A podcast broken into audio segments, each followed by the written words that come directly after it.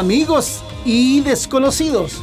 Bienvenidos a disfrutar de Long Time Ago. Gracias a los directores de radio Elite 503 de California, Atmósfera Radio 105 FM, Radio Metal Corrosivo, emisoras que retransmiten desde México. Cada semana nos acompaña Sergio Patiño en su sección Doctor Noise y sus consejos prácticos para músicos independientes. Yo soy Indie, mi sección para los artistas independientes, donde el invitado puede ser tú. ¿Y quién les acompañará en esta travesía? Dorian Z, desde Chile, con la mejor información del rock de todos los tiempos, así como las novedades del día.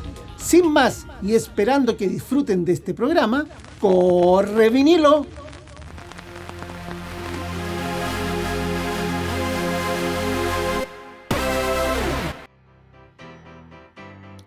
En esta sesión, Electric Light Orchestra, ELO para los amigos, fue un grupo de pop rock sinfónico formado en 1971 en Birmingham, Inglaterra. En un principio, la banda fue un proyecto paralelo al grupo The Move, que más tarde se disolvería, integrado por los mismos miembros, Roy Wood, compositor, cantante y multiinstrumentista. Jeff Lynne, compositor, cantante y guitarrista. Y Beb Vivan, batería. El propósito de Wood y Lynne era crear un nuevo estilo sonoro, integrando el sonido de instrumentos propios de una orquesta clásica con el sonido propio de las bandas de pop y rock.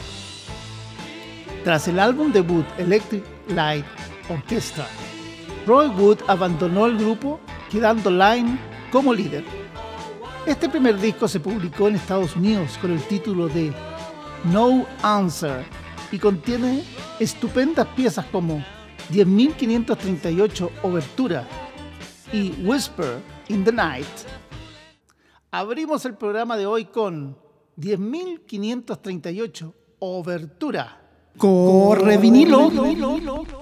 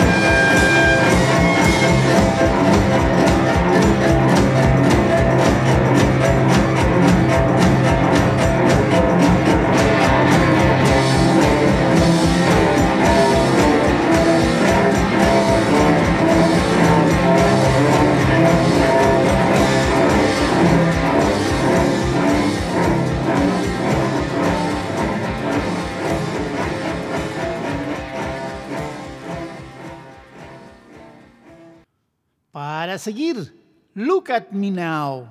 Mírame ahora.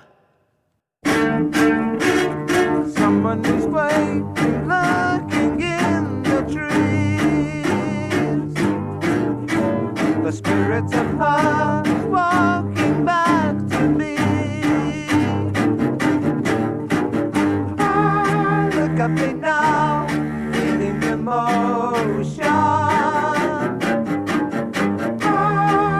At me now. The king of the castle her to her knees. May the salvation army girl squeeze. Ah, look at me now, feeling emotion.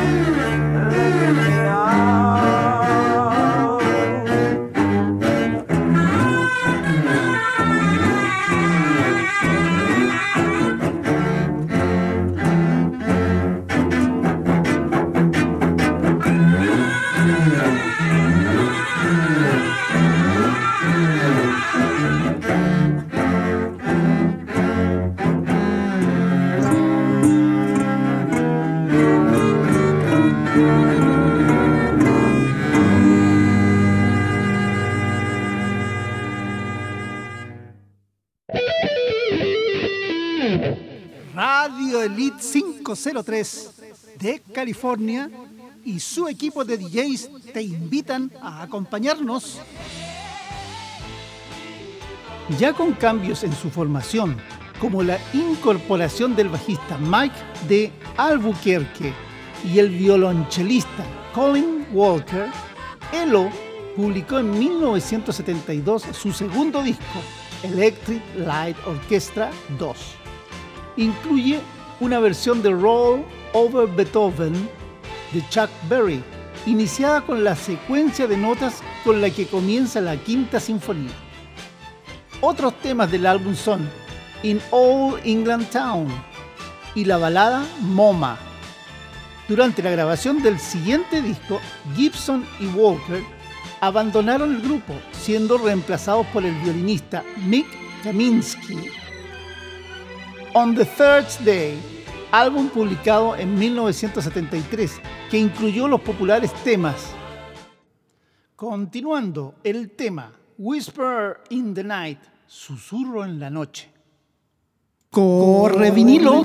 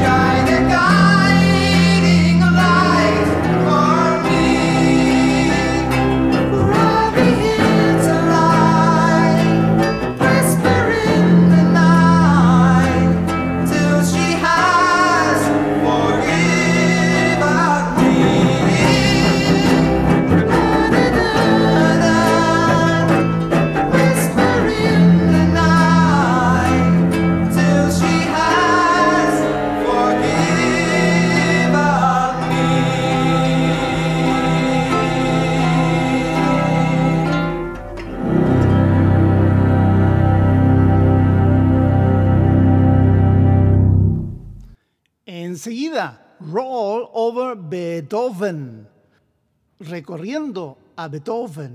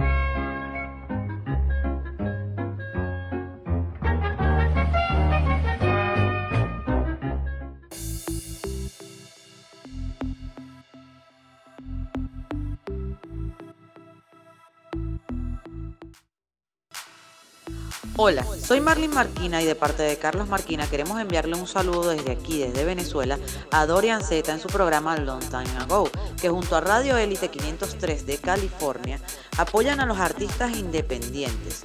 ¡Corre vinilo!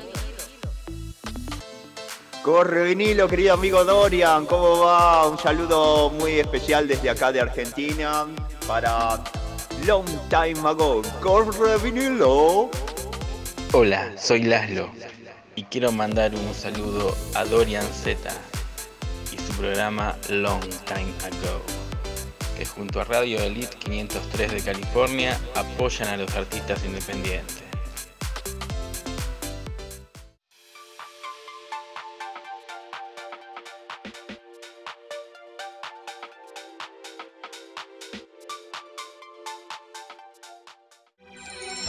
Para El Dorado, A Symphony, un álbum conceptual sobre un soñador Jeff Lynne, contrató a una orquesta entera con Louis Clark como arreglista.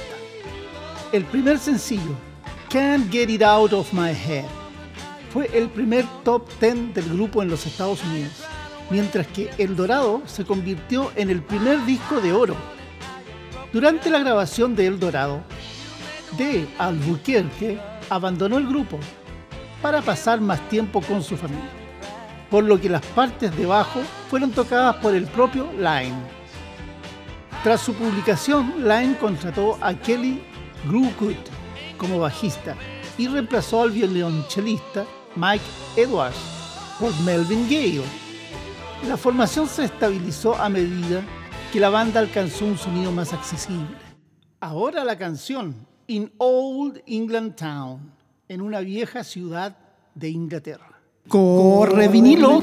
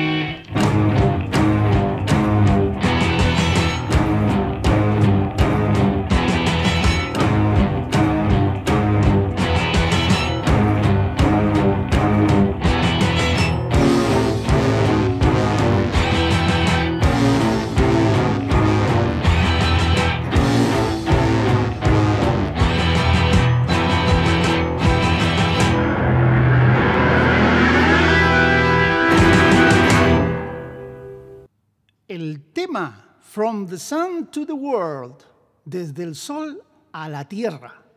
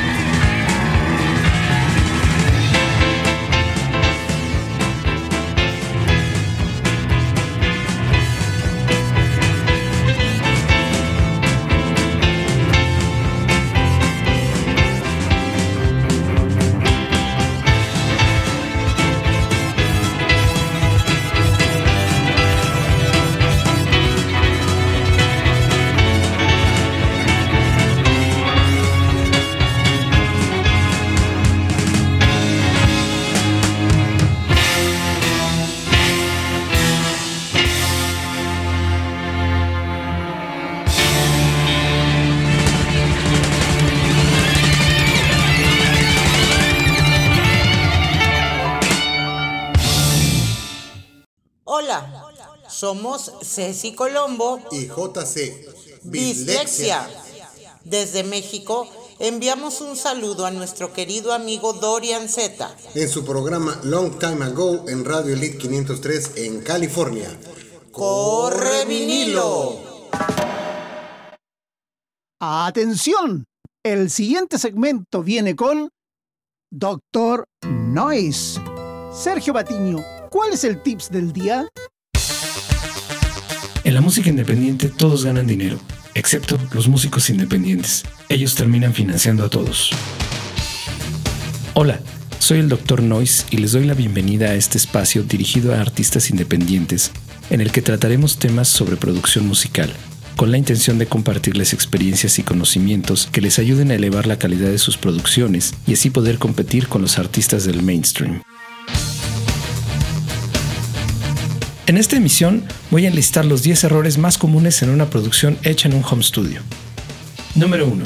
Colocación de monitores. Este es quizás el principal error.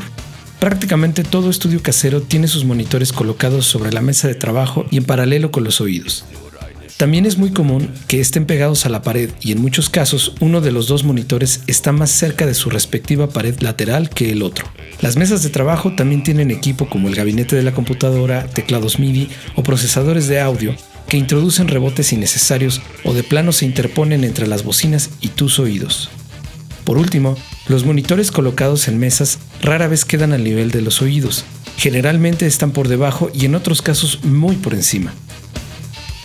Este primer punto es muy importante porque todo depende de que escuches correctamente y monitores mal posicionados te darán una referencia errónea de lo que realmente está ocurriendo en tu mezcla. Número 2. Sobreprocesamiento. La era digital ha traído muchos beneficios y posibilidades que en los tiempos analógicos eran impensables, pero muchas veces los recursos ilimitados se vuelven en nuestra contra y la posibilidad de usar múltiples instancias de un plugin han derivado en un sobreprocesamiento de cada pista, pues en la mayoría de los casos, un channel strip con ecualizador y compresor es más que suficiente para procesar un instrumento bien ejecutado y bien grabado. En cambio, vemos mezclas con hasta 10 plugins en un solo track, o bien que intentan arreglar una mala interpretación o una mala grabación sobreprocesando el track. Número 3. Demasiados graves.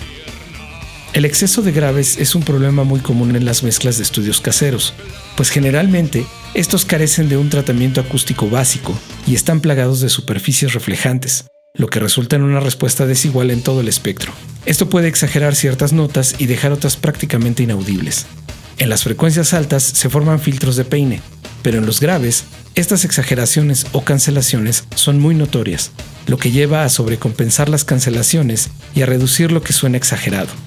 El problema es que en la realidad, los aumentos o pérdidas no ocurren en la señal de tu mezcla, únicamente en tu monitoreo, por lo que estarás alterando tu mezcla innecesariamente.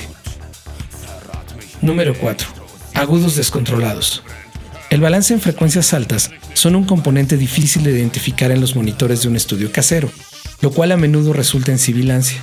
Por esto, es muy importante reducir las S en la voz y los platillos de la batería, pues quedan en el mismo rango de frecuencias. La guitarra es otro instrumento que sufre mucho de este problema. Aunque no tiene sibilancia, las frecuencias altas tienden a resultar demasiado presentes. Número 5. Sin rango dinámico. Durante muchos años, la guerra de volumen fue uno de los temas más discutidos en los círculos de mezcla y mastering. Producto de la publicidad en televisión y radio, este fenómeno implicó la creación de mezclas con cantidades exorbitantes de compresión para maximizar el volumen de la canción y atraer la atención del oyente. A pesar de que esta guerra de volumen ha terminado, la secuela sin duda sigue siendo una mala práctica y tiene consecuencias muy negativas en el producto final. Por sobre todas las cosas, evita el uso de compresión en el master bus de tu mezcla, en especial la compresión multibanda. En el mastering contamos con compresores especializados de muy alta gama, y si tu mezcla viene comprimida ya no podremos usarlos. Para esto, puedes mirar el video sobre calibración de volumen en mi canal de YouTube. Se nos ha terminado el tiempo de este segmento. No se pierdan la segunda parte de esta lista en la próxima emisión de Long Time Ago.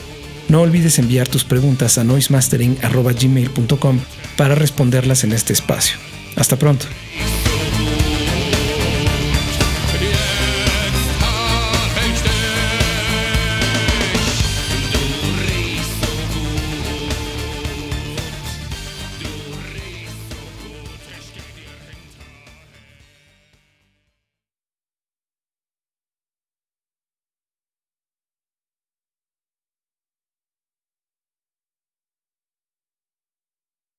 Hola, soy Dorian Z y traigo una rock recomendación para todos mis amigos artistas independientes.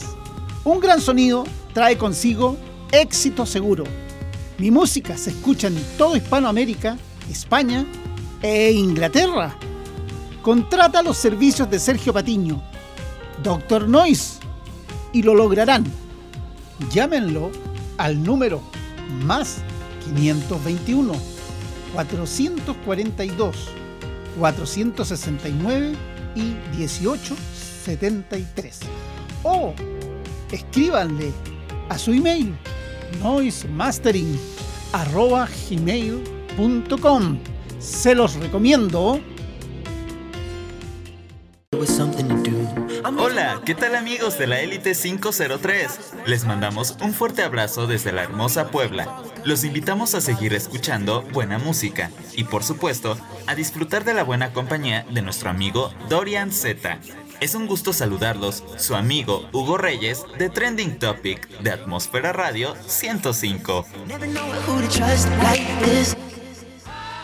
En 1975, el grupo publicó el disco Face the Music, que incluyó dos sencillos, y realizaron una gira por los Estados Unidos en 1976. El sexto álbum, A New World Record, fue el primer top 10 del grupo en el Reino Unido tras su lanzamiento en 1976. Fue disco de platino e incluyó los sencillos Living Thing, Telephone Line and Rocaria y Do Ya. Este disco fue seguido por Out of the Blue, un álbum doble que llegó al puesto 4 en la lista de éxitos británica y estadounidense. Incluyó los sencillos Sweet Talking Woman y Wild West Hero, todos ellos top 10 en el Reino Unido. Vamos a proseguir con la canción Moma, Mamá. Corre vinilo. She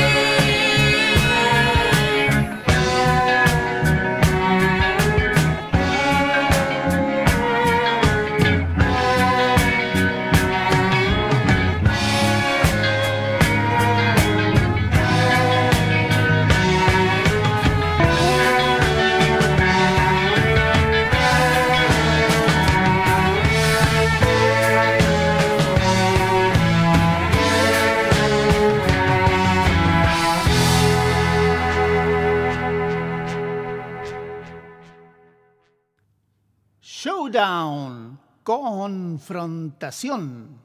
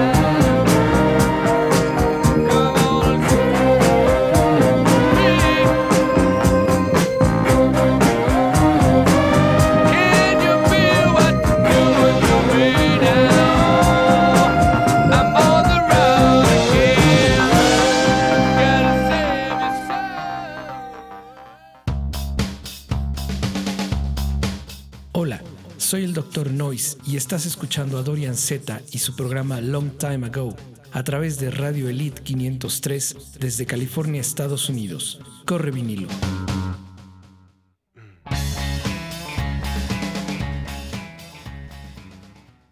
¿Qué nos traes hoy, Chanticleer? Eso, Chantecler. Se trata nada menos de nuestro amigo Mike Road y su canción El Piloto. Corre vinilo.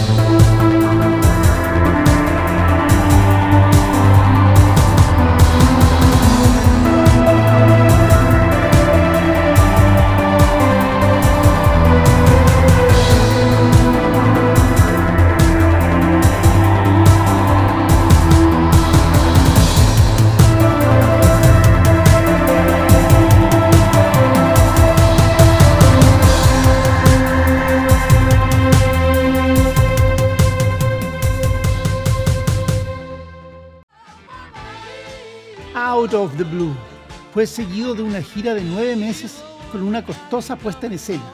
Fue la más exitosa del grupo, con una asistencia de 80.000 personas en el Cleveland Stadium, así como la de mayor recaudación de la historia de la música hasta ese momento. El primer concierto en el Wembley Arena fue grabado y televisado y posteriormente publicado como CD y DVD. En 1979, Electric Light Orchestra publicó Discovery, álbum que incluía los sencillos Shine a Little Love, Last Train to London, Confusion y The Diary of Horace Wimp. Todos ellos top 10 en el Reino Unido. Electric Light Orchestra finalizó 1979 como el grupo con mayores ventas en el Reino Unido. La siguiente pista tenemos Ma Ma Ma Bell. Corre vinilo.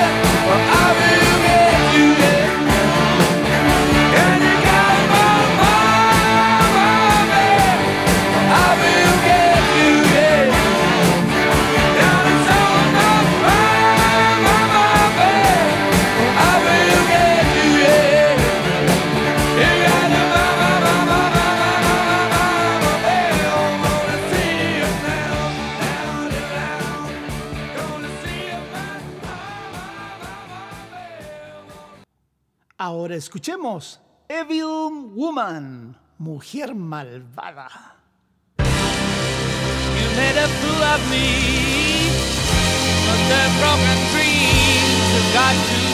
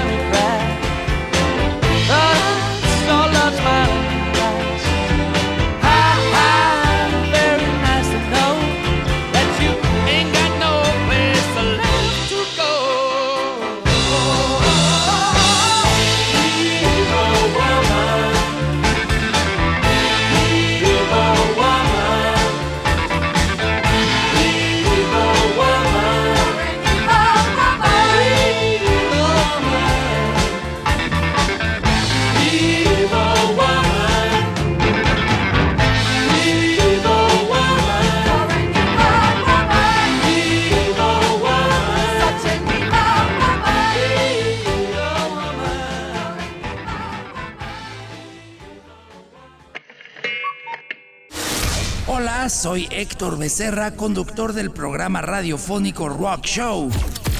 Desde Torreón, Coahuila, México, mando un abrazote a Dorian Z, a su programa Long Time Ago y a todo el auditorio que lo escucha a través de Radio Élite 503 de California. Corre vinilo.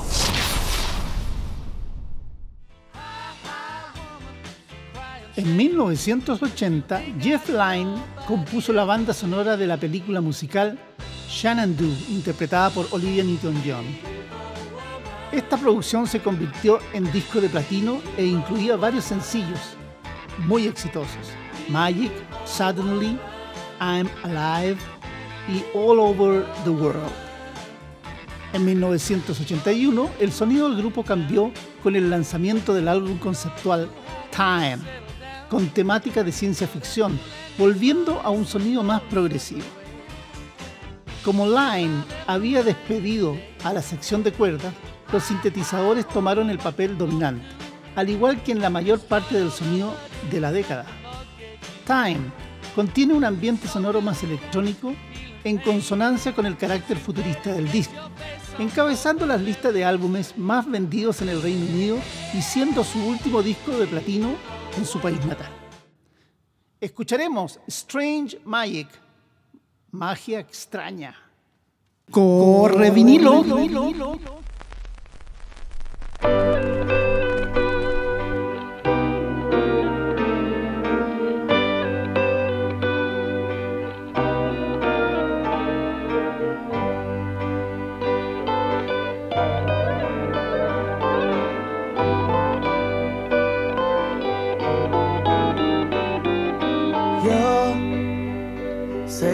洒